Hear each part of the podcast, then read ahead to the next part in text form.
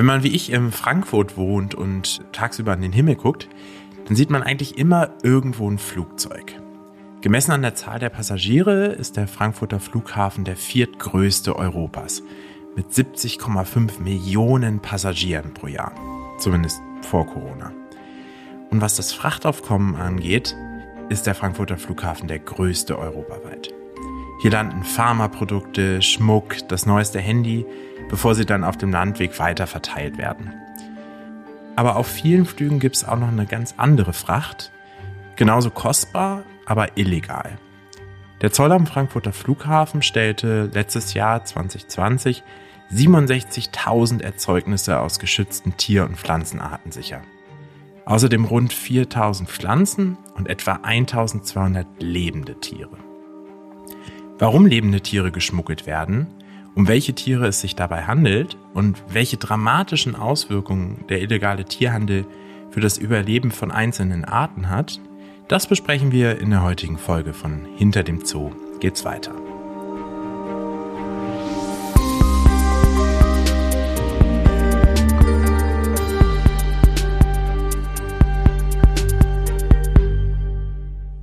Mein Name ist Marco Dinter und ich sitze gerade im Büro von Dr. Johannes Köhler. Johannes ist Kurator im Frankfurter Zoo und der ein oder andere kennt ihn sicher noch aus unserer Folge über Brillenbären. Wir sitzen hier nicht alleine. Hier im Büro von Johannes ziehen sich diverse Terrarien an den Wänden entlang, vollgestopft mit Pflanzen und dazwischen sitzen ganz viele kleine bunte Frösche. Hallo Johannes. Hallo.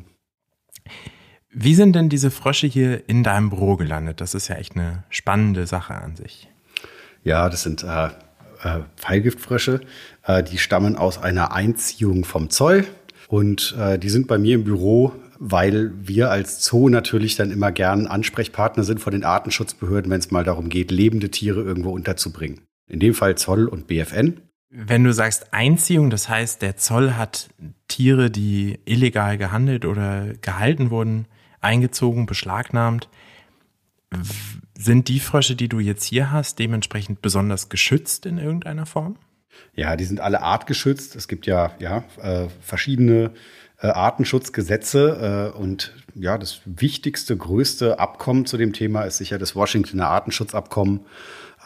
Und es hat ja eben verschiedene Anhänge und diese Frösche stehen auf Anhang 2 des Washingtoner Artenschutzabkommens.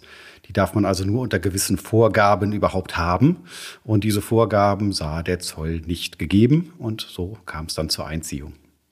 Das heißt, das Washingtoner Artenschutzabkommen, das regelt den Handel mit Tierarten. Und du hast gerade Anhang 2 gesagt. Wie viele Anhänge gibt es und was heißt es, wenn ein Tier auf Anhang 1 oder zwei steht zum Beispiel. Das sind äh, drei Anhänge im Washingtoner Artenschutzabkommen. Äh, das wird in der EU natürlich umgesetzt durch eine EU-Gesetzgebung, durch die EU-Artenschutzverordnung. Äh, die Anhänge sind im Prinzip ja eine, eine absteigende Schutzkategorie. Anhang 1 sind die am strengsten geschützten Arten. Für die gibt es ein Vermarktungsverbot. Die darf man gar nicht äh, vermarkten. Äh, Tiere auf Anhang 2, also die dürfen der Wildnis durchaus entnommen werden und auch exportiert werden von den Herkunftsländern äh, nach einer festgelegten Quote. Für den jetzt Tierhalter würde es bedeuten, diese Tiere, da braucht man einen Herkunftsnachweis, wenn man die bekommt. Und die muss man anmelden, dass man die hat bei den Naturschutzbehörden. Und ähm, ja, der dritte Anhang, da geht es darum, dass aus den Herkunftsländern ähm, ja dass da eine Anmeldung erfolgen muss, dass die Zahlen erfasst werden. Das ist der, der niedrigste Schutzstandards nach Washingtoner Artenschutzabkommen. Das heißt, so eine Anhang 1 Art, die ist wirklich sehr stark geschützt, die darf nicht kommerziell gehandelt werden, da darf kein Geld fließen. Bei so einem starken Schutz gehe, denke ich jetzt mal so an die klassischen Tiere wie so ein Tiger zum Beispiel. Und wir nehmen das Ganze hier gerade im September 2021 auf. Da sind ja gerade zwei Tigerdamen, nämlich Suma und Tipa, hier im Frankfurter Zoo eingezogen. Dürfen die dann gar nicht gehandelt werden? Wie sind die dann hierher gekommen? Tipa und Suma sind ja sozusagen auf Zwischenstationen, aber generell der Tieraustausch zwischen den Zoos, das ist kein Handel. Da fließt kein Geld. Wir betrachten die Tiere einfach nicht als, als, als Eigentum oder Handelsware oder als Geldwert, sondern als Teil der Exitopopulation. Einfach als Teil der Population, die in Menschenhand ist. Wir brauchen für diese Tiere trotzdem eine Ausnahme vom Vermarktungsverbot. Die Gesetze sind recht streng. Und da wir ja Besucher hier reinlassen und die äh, zur Kasse bitten am Eingang, äh, brauchen wir auch dafür eine Ausnahme vom Vermarktungsverbot. Das heißt aber nicht, dass wir mit denen handeln.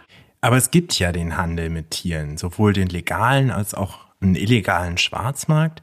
Wie viel Einfluss hat denn das Washingtoner Artenschutzkommen dann in den Ländern, wo so ein Tier zum Beispiel herkommt?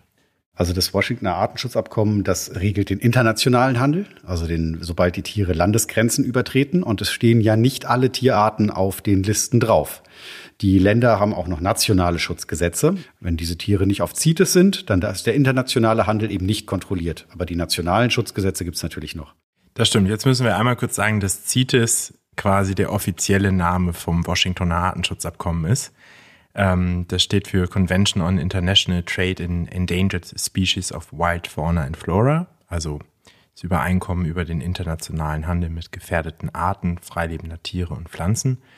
Und Washingtoner Artenschutzabkommen ist einfach danach benannt, dass es in Washington 1973 zum ersten Mal unterschrieben wurde und mittlerweile ja in 183 Staaten auch gilt. Das heißt, es ist aber nicht wenn es verschiedene Gesetze gibt, nicht zwingend so, dass Tiere, die auf dem Washingtoner Artenschutzabkommen gelistet sind, auch extrem stark bedroht sind? Oder geht das Hand in Hand? Also die, ähm, die, die Listung auf den Anhängen äh, von CITES ist unabhängig von der von der ja, Gefährdungskategorie, die zum Beispiel die IUCN vorsehen würde. Also das heißt, ein artgeschütztes Tier ist nicht automatisch besonders selten. Ein Beispiel wäre dazu vielleicht der grüne Leguan äh, in Süd- und Mittelamerika. Das sind zum Teil richtige Kulturfolger. Ähm, in manchen Gebieten wimmelt's von denen, die sind keineswegs selten. Ich glaube, nach IUCN sind die Least Concern gelistet, also äh, die kleinste Sorge sozusagen. Es gibt jede Menge von denen. Aber die Märkte, die internationalen Märkte, also der Bedarf zum Beispiel an Leder und auch an, an ja, Fleisch, die sind sehr essbar, diese grünen Leguane, der ist eben so hoch, dass wenn die, wenn das unreglementiert ausgebeutet werden dürfte, sag ich mal, die Ressource grüne Leguan, dann ist der potenzielle Markt so riesig, dass das sich ganz schnell ändern könnte. Äh, und deshalb sind die drauf, weil der internationale Handel dazu führen könnte, dass die eben in Bedrohung geraten. Vielleicht kann man das so vergleichen wie mit äh, wir in Deutschland, wir entnehmen ja auch Wildtiere und konsumieren die. Ne? Äh, ich glaube, äh, letztes Jahr waren ungefähr 1,2 Millionen Rehe in Deutschland äh, wurden geschossen oder sind dem Straßenverkehr zum Opfer gefallen. Also 1,2 Millionen Rehe äh, weg pro Jahr. Das heißt nicht, dass es weniger Rehe gibt. Die Rehepopulation, ja, das ist also die Rehe werden deshalb nicht weniger. Ähm, aber es ist eben reglementiert, die Entnahme dieser Rehe. Und da wird drauf aufgepasst. Gibt es denn auch das umgekehrte Beispiel, also Tiere, die nicht durch CITES geschützt sind, die aber stark vom Aussterben bedroht sind? Genau, das gibt es eben dann auch. Es gibt hochbedrohte Arten, ähm, die überhaupt in keinem Anhang von CITES auftauchen die landen da nicht automatisch drauf, weil die vielleicht gar nicht erstmal durch den internationalen Handel bedroht sind oder nicht äh, dadurch bedroht erscheinen. Nach wie vor gibt's ja sehr viele äh, Bedrohungsursachen für äh, Tierarten da draußen. An erster Stelle ist sicher die, ja, die, die, die, der Habitatverlust, die Zerstörung der Lebensräume. Also da spielt der äh, internationale Handel erstmal gar keine Rolle. Wir haben aber gerade bei den, also bei den lebenden Tieren, die für den für den Heimtierhandel gehandelt werden, illegal. Und das sind natürlich auch die, die bei mir als erstes landen. Ähm, da gibt's immer wieder Fälle, wo bedrohte Arten nicht die sind gar nicht auf CITES gelistet. Das führt dazu, dass die ähm, zum Beispiel einfach ja, nach Europa verbracht werden können, häufig schon illegal durch die nationale Gesetzgebung. Also Beispiel von mir aus Sri Lanka, äh, da sind die Tiere geschützt, der Export wäre verboten, man darf da nicht einfach nach Sri Lanka fahren und Eidechsen fangen und mitnehmen, da gibt's äh, sri lankische Gesetze dagegen. Wenn jetzt aber ein Schmuggler dahin fährt, packt die ein und schafft es, sie da rauszuschmuggeln und landet dann mit denen hier in Europa, da gibt es kein Gesetz, das ihm verbietet, die anzubieten, zu verkaufen äh, und ja, damit Geld zu verdienen. Und solche Tiere tauchen auch dann immer wieder im Handel auf. Die sind, da gibt sich keiner Mühe, das zu kaschieren, weil es gibt ja gar kein Gesetz in Deutschland, das den Handel mit diesen Tieren verbieten würde. Das heißt, wenn ich sie erstmal aus dem Land rausgeschafft habe und sie dann äh, dadurch auch aus dem nationalen Gesetzesraum rausgeholt habe, dann kann ich sie hier auf eBay anbieten im Grunde. Genau gibt es keine Handhabe, kein Gesetz, gegen das verstoßen wird. Äh, das Schlagwort hierzu ist Stolen Wildlife. Ähm, und das kann tatsächlich äh, äh, kann der illegale Heimtierhandel, also mit lebenden Tieren, insbesondere jetzt Reptilien und Amphibien mal betrachtet, der ist im Umfang ähm, ähm, sicher, sagen wir mal, deutlich geringer als andere illegal, also andere Formen des illegalen Tierhandels. Ich erinnere nur kurz, was es da alles eigentlich drunter fällt. Darunter fällt natürlich Elfenbein, äh, Nashornhorn, Schuppentier, ja, das wohl meist geschmuggelte Säugetier der Welt. Äh, oder natürlich auch die illegale Fischerei, was die, äh, also wahnsinnige Mengen von Fisch, die illegal gefangen werden und dann bei uns im Supermarkt landen auf irgendwelchen Umwegen. Neben diesen Phänomenen ist sicher dieser Schmuggel für die, für die Heimtierhalter vergleichsweise gering. Aber es ist gut dokumentiert, dass das für manche Arten äh, existenzbedrohend werden kann und zwar relativ schnell. Für was für Arten denn? Also was muss eine Art quasi mitbringen oder für Voraussetzungen haben, damit sie stark bedroht werden kann durch den Handel, wenn ich jetzt in Anführungsstrichen da so 10, 20 Frösche einfange zum Beispiel. Ja, bei 10, 20 wird es wahrscheinlich bei keiner Art so richtig eng, aber äh, vielleicht als erstes Mal ähm, der Markt für solche, also für Amphibien, Reptilien, andere exotische Heimtiere ist, ähm, ohne dass ich da jetzt Zahlen nennen kann, aus meiner Sicht stark gewachsen und zwar nicht nur in Europa und USA, wo die Märkte wahrscheinlich traditionell immer am größten waren, sondern auch in Ostasien, in China halten immer mehr Leute zum ja zum Zeitvertreib als Hobby eben exotische Tiere. Da sind eben äh, große Märkte entstanden. Und dementsprechend ist die Nachfrage auch gewachsen und auch die Stückzahlen von Tieren, die potenziell geschmuggelt werden. Äh, und generell ist es so, dass ähm, ja, also welche Faktoren die größten Risiken für Reptilienarten bieten. Das sind meistens die Tiere, die ja, ähm, sehr beschränkte Verbreitungsgebiete haben, die sowieso schon relativ selten sind und dann in relativ kleinen Gebieten vorkommen. Für den Heimtierhandel ist natürlich immer gefährlich, wenn sie besonders toll aussehen, also das heißt schön bunt sind oder so. Wenn sie dann zoologisch was, sag ich mal, Besonderes darstellen in dem Sinne, dass es kaum was Vergleichbares gibt, also wenn es jetzt nicht die 800. Art von kleinem grauen Gecko ist, die kaum von den anderen 799 zu unterscheiden ist, sowas ist, äh, erzielt keine hohen Preise im Heimtierhandel. Und wenn es natürlich dann selten ist, dann, dann sind die Preise auf dem Schwarzmarkt sehr hoch. Und dann kann durch die Schmuggler, durch den, den illegalen Fang und die, die Schmuggelei, dass auch so eine, so eine kleine Population, die von Natur aus relativ klein ist, wirklich in echte Bedrängnis geraten. Und das ist mittlerweile für einige Arten gut dokumentiert, äh, die tatsächlich eigentlich ganz überwiegend durch den ja, illegalen Handel für den, für den Heimtiersektor in, in echte Bedrohung geraten sind. Es geht so weit, dass manch ein Herpetologe, der sowas entdeckt, äh, neu entdeckt, gar nicht den Fundort publiziert.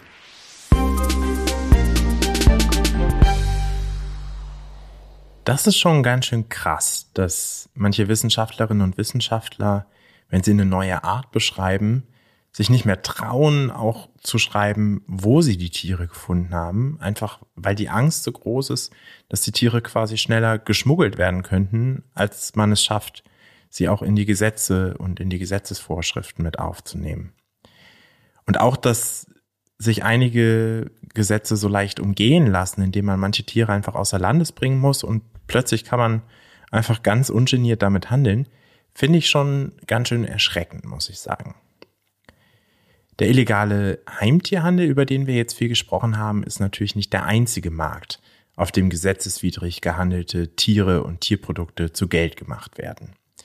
Tiere werden auch für den Kochtopf gejagt, äh, zur Herstellung traditioneller Medizin oder teilweise auch als Statussymbol wie bei Elfenbein zum Beispiel. Und der Bedarf ist dabei so hoch, dass der illegale Handel immer weiter wächst. In vielen Projekten der Zoologischen Gesellschaft Frankfurt ist daher die Verhinderung von Wilderei und auch die Verhinderung des illegalen Handels eine große Herausforderung und ganz selbstverständlich Teil der Naturschutzarbeit. Jemand, der diese Thematik schon seit Jahren mit begleitet, ist Dagmar Andres Brümmer. Dagmar leitet die Kommunikationsabteilung der ZGF und ich freue mich, dass sie heute da ist. Hallo Dagmar. Hallo Marco. Wie verhindert denn jetzt die ZGF, dass Wildtierprodukte illegal in den Handel kommen? Also die ganze Sache ist ja ähm, ein bisschen komplex, dieser ganze Wildtierhandel. Und im Prinzip gibt es ja drei Ansatzpunkte. Einmal, man verhindert direkt vor Ort, dass überhaupt Wildtiere gewildert werden. Das ist der erste Schritt. Der zweite Schritt ist, dass ähm, die Handelsketten kontrolliert werden und dort verhindert werden, dass die Netzwerke funktionieren, über die Wildtierprodukte international gehandelt werden. Das ist Aufgabe von den entsprechenden Behörden, Polizei und Zoll. Und ähm, letztendlich ist der dritte Punkt der Verbraucher, wo man ansetzt, der eben diese Produkte konsumiert, ähm, dort auch wieder Aufgabe der Strafverfolgungsbehörden beziehungsweise auch von Organisationen, die entsprechende Aufklärungskampagnen machen, um das ähm, zu verhindern oder den Verbrauch eben zu reduzieren. So und die ZGF setzt im Prinzip am ersten Punkt an. Das heißt, die ZGF ist wirklich vor Ort sozusagen aktiv. Und wie genau geht man da vor? Also wir sind ja vor Ort in den Nationalparks oder in den Schutzgebieten immer als Partner äh, der jeweiligen Schutzgebietsbehörde oder Nationalparkverwaltung.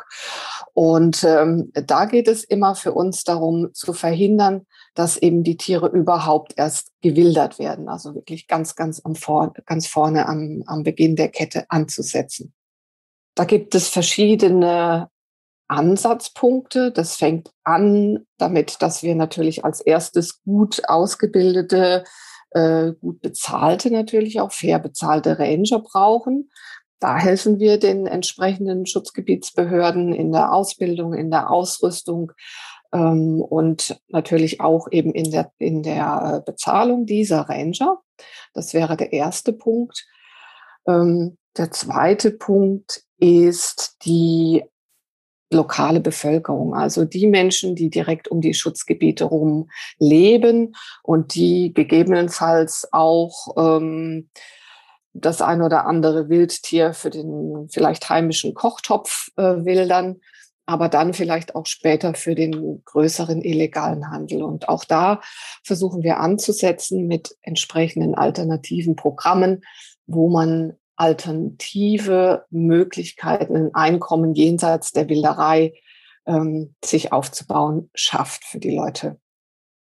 Und wie läuft das dann konkret ab? Also Johannes Köhler hat vorhin zum Beispiel ähm, Nashornhorn und Elfenbein erwähnt für die traditionelle chinesische Medizin. Um mal so ein Beispiel zu nennen, wie, wie geht die ZGF oder die Partner der ZGF jetzt gegen das Wildern von Nashörnern vor? Genau, da will man gerade bei jetzt äh, Nashorn oder Elfenbein von Elefanten, da will man natürlich auf jeden Fall verhindern, dass die Tiere ähm, getötet werden. Da ist der wichtigste Punkt, dass man eine ausreichend gut ausgebildete und gut ausgerüstete Ranger-Einheit hat, die ähm, in dem jeweiligen Schutzgebiet entsprechend eine Struktur aufgebaut hat, ähm, eine entsprechende Mann- oder Frau Stärke hat und ähm, diese Tiere ausreichend überwachen kann. Genau, ich weiß zum Beispiel auch, dass in der Serengeti gibt es ein sogenanntes Desnaring-Team, also ein, ein Team aus, aus Rangern und auch äh, ZGF-Mitarbeitenden, die quasi nach Schlingfallen suchen. Also da geht's dann eher darum, dass Wildtiere für den eigenen Kochtopf äh, ja, gewildert werden. Woraus setzt sich dieses Team zusammen?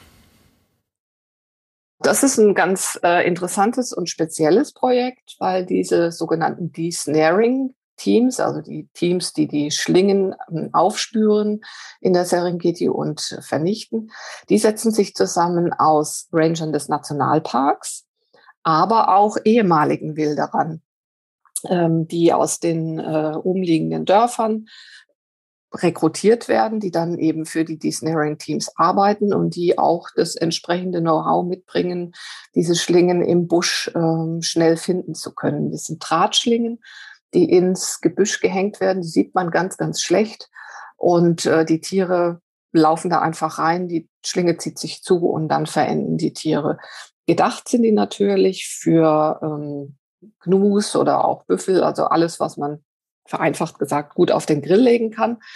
Ähm, aber natürlich gehen auch Löwen, Elefanten, ähm, alle möglichen anderen Tiere da rein, verletzen sich da drin und äh, verenden, wenn äh, es sch schlecht kommt, dann auch sehr elendiglich daran. Und so bekommen die Wilderer quasi oder die ehemaligen Wilderer ja dann quasi eine Art neues Einkommen und müssen nicht mehr wildern, um sich über Wasser zu halten oder um die Familie zu ernähren? Äh, richtig, für die, äh, die in den Desnaring-Teams einen Job gefunden haben, ist das natürlich wirklich attraktiv, weil sie damit einen, einen ganz legalen und äh, regulären Job haben. Ähm, es ist ja so, die, also Wilderei ist ja nicht was, was man gerne macht, weil man Spaß daran hat. Das ist ja meistens auch aus der Not geboren. Und ähm, es ist auch eine gefährliche Geschichte, nicht nur weil man erwischt wird und dann im schlimmsten Fall im Gefängnis landet. Es ist auch eine gefährliche Geschichte, weil man nachts unterwegs ist äh, in, einem, in einem Nationalpark, wo man versucht, nicht erwischt zu werden. Ähm, das heißt, man geht vielleicht mit einem gewilderten Knu auf der Schulter in der Dunkelheit durch äh, die Wildnis und ist da dann natürlich auch wirklich auf gut Deutsch gesagt, äh, leichte Beute für Löwen und andere Raubtieren. Also das ist ein gefährliches Geschäft. Ähm, von daher sind die Leute auch ähm, sehr dankbar, wenn man ihnen Alternativen bieten kann. Was für andere Alternativen gibt es denn noch? Es kann ja nicht jeder in so einem Snaring-Team arbeiten. Richtig, das kann nicht jeder in so einem Desnaring-Team einen Job bekommen. Ähm, deswegen versucht man in den Gemeinden und auch mit den Gemeinden zusammen alternative Modelle zu schaffen. Wir haben ein Programm, das nennt sich COCOBA, sogenannte Community Conservation Banks. Das ist sehr erfolgreich, nicht nur in der Serengeti, auch in, in anderen Regionen, in denen wir arbeiten, in Afrika. Ähm, ist im Prinzip wie so eine kleine selbstgemachte Genossenschaftsbank. Die Leute äh, zahlen in ihre eigene kleine Bank ein, das, was sie zur Seite legen können und ähm, haben aber dann die Möglichkeit, sich aus dieser Gemeinschaftsbank dann auch einen Kredit ähm, zu holen. Das heißt, mit dem können sie dann ein kleines Geschäft aufbauen, entweder ein paar Hühner züchten ähm, oder auch im Tourismus eine kleine Hütte mit äh, Unterkunftsmöglichkeiten aufbauen etc. Und ähm, sich so ein Einkommen jenseits der Wilderei schaffen. Das ist die Intention hinter diesen ähm, Kokobas, dass man alternative Einkommensmöglichkeiten schafft, die gleichzeitig äh, dem Naturschutz äh, zugutekommen. Ich habe ja eben mit Johannes Köhler gesprochen und äh, der Frankfurter Zoo nimmt ja sogar Tiere auf, die vom Zoll konfisziert wurden. Hat die ZGF denn irgendwo auch wirklich direkten Kontakt zu illegal gehandelten Tieren oder sind wir da eher nur in der Prävention quasi tätig? In der Regel sind wir in der Prävention tätig, aber ein Projekt, wo wir auch äh, unmittelbaren Kontakt zu Tieren haben, die illegal gehalten worden waren, dann von den Behörden beschlagnahmt wurden und dann zu uns kommen, das bei den Orang-Utans in Sumatra. Also wie gesagt, Tiere waren in der Regel in Privathaushalten, was in Indonesien illegal ist, wie überall sonst auch äh, bei Primaten. Ähm, aber die dann glücklicherweise beschlagnahmt wurden von der Polizei. Dann kommen sie letztendlich zu uns in die Dschungelschule, wo sie dann für die Auswilderung in den Nationalpark vorbereitet werden. Und wie kann man verhindern, dass Menschen illegal Tiere auch halten? Das, ich kann mir vorstellen, dass es vielleicht teilweise mit, mit Unwissen einfach oder Unkenntnis über die Gesetze auch zu tun hat, oder? Wenn es traditionell schon immer so gemacht wurde, aber halt mittlerweile strengeren Gesetzen unterliegt? Naja, ist so ein bisschen unterschiedlich. Das, das kommt immer drauf an. In manchen Regionen ist es sicherlich Unwissenheit. Ähm, ob es bei Orang-Utans noch Unwissenheit ist, das wage ich ein bisschen zu bezweifeln, denn es ist auch in, in Indonesien seit Jahrzehnten ähm, verboten, Orang-Utans privat zu halten. Also da hat es mehr damit zu tun, dass es ein Statussymbol ist, ähm, mit dem man sich sehr bewusst eigentlich auch übers Gesetz hinwegsetzt.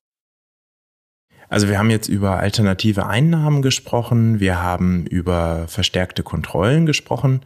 Gibt es noch andere Möglichkeiten, Wilderei zu verhindern?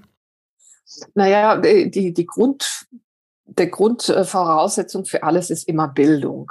Das heißt, auch in ähm, unseren Projekten, fast überall, von Sumatra, eben erwähnt mit den Orang-Utans bis äh, Afrika, haben wir immer die Bildungskomponente in allen unseren Projekten. Und das heißt, da muss ich anfangen, schon bei den Kindern in den Schulen, ähm, sie darüber aufzuklären, den Wert der Wildtiere ihrer Heimat und ähm, dass das natürlich ein absolutes äh, No-Go ist, diese Tiere auch zu wildern.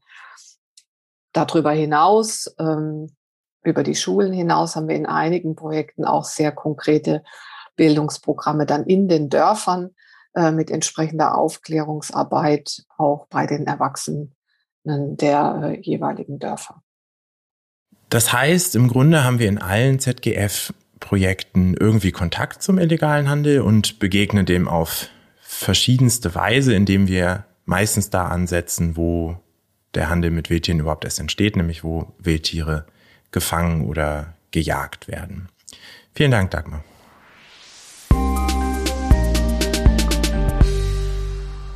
Was habe ich jetzt heute gelernt? Es gibt viele nationale und internationale Regelungen, die den Handel mit Wildtieren steuern. Dadurch entstehen Schlupflöcher für Händler, wenn man zum Beispiel ein Tier, das national in einem Land geschützt ist, außerhalb des Landes schafft. Die kann man dann nämlich einfach dort komplett frei handeln und die Kontrollen sind ganz schön schwierig. Manche Tiere, vor allem neu entdeckte Arten, geraten so schneller in den Handel, als sie geschützt werden können. Wenn die einzelnen Systeme auf den Schritten, bis sie hier im Handel sind, versagen, beschlagnahmt der Zoll teilweise auch Tiere und steht dann hier am Frankfurter Flughafen mit lebenden Tieren, die man rein rechtlich überhaupt nicht halten dürfte. Der Frankfurter Zoo hat die Expertise, diese Arten zu halten und dient dann auch als eine Art Auffangstation oder Zuflucht, denn so einfach zurückschicken kann man die beschlagnahmten Tiere auch nicht. Der illegale Handel mit Wildtieren und Wildtierprodukten hat ganz, ganz viele Ausprägungen. Und genauso vielfältig müssen auch die Lösungen sein, um ihn zu verhindern. Die ZGF unterstützt nationale Behörden dabei, dass Tiere gar nicht erst in den Handel kommen, bindet ehemalige Wilderer aktiv in den Naturschutz ein und bietet auch Bildungsangebote für alle Generationen an, um Wildtierhandel zu vermeiden.